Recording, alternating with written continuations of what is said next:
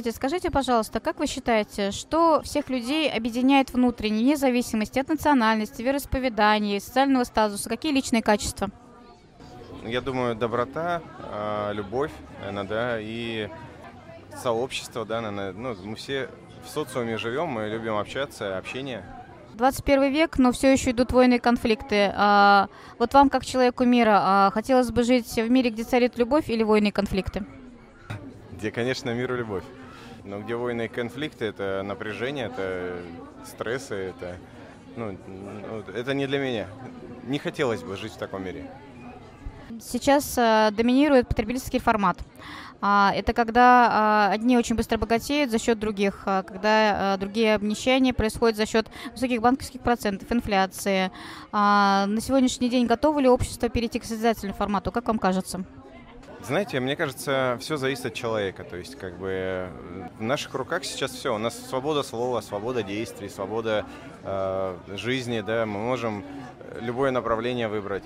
Но я думаю, что надо быть честным по жизни, и тогда будет получаться многое. Насколько важно сейчас э, воспитание духовно-нравственных ценностей в человечестве?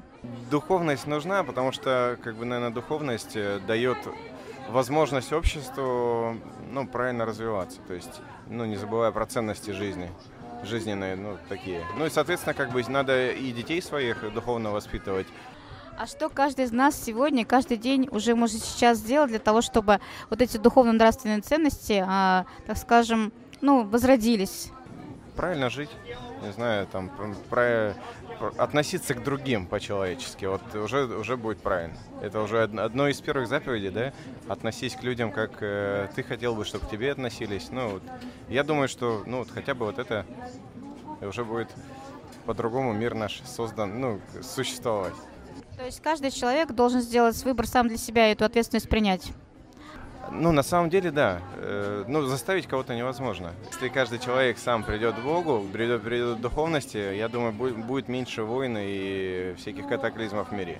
Поддерживаете ли вы а, такие волонтерские движения, как «АЛЛАТРА», которые как раз направлены на то, чтобы люди повернулись друг к другу, люди повернулись к Богу, ведь Бог един, а, чтобы как раз это объединило людей?